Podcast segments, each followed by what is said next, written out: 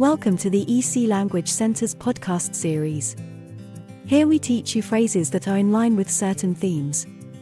You will hear first the sentence in your own language, then it will be repeated twice in English. This gives you a chance to repeat the phrase and have a bit of practice. There are 10 phrases in each episode. Aquí tienes 10 preguntas que deberías plantearte al llegar a una nueva ciudad.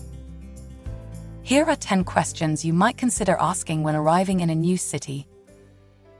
¿Cuál es la mejor manera de moverse por la ciudad? What's the best way to get around the city? What's the best way to get around the city?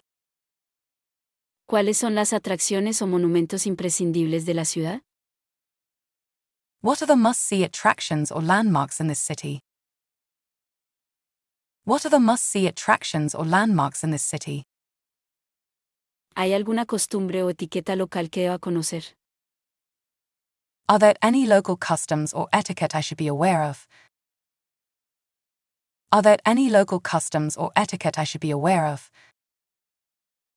¿Dónde puedo encontrar buena comida local? Where can I find good local food? Where can I find good local food? ¿Hay alguna zona de la ciudad que deba evitar, sobre todo por la noche? Are there any areas of the city I should avoid, especially at night? Are there any areas of the city I should avoid, especially at night? ¿Hay algún acontecimiento, festival o celebración local durante mi estancia? Are there any events, festivals, or local celebrations happening during my stay?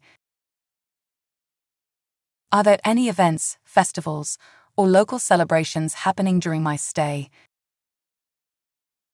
¿Cuál es el mejor lugar para comprar recuerdos o artesanía local?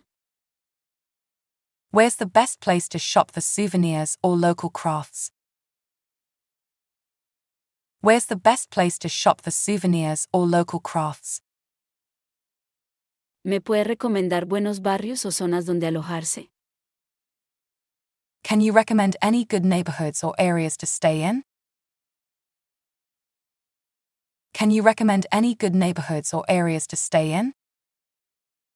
¿Cuál es una experiencia local única que la mayoría de los turistas podrían perderse?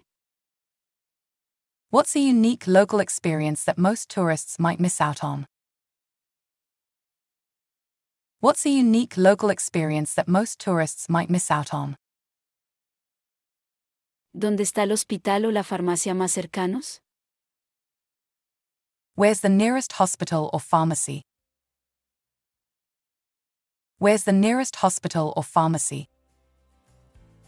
If you have enjoyed this podcast, please follow us to hear more in the series. Visit www.ecenglish.com for a list of our courses.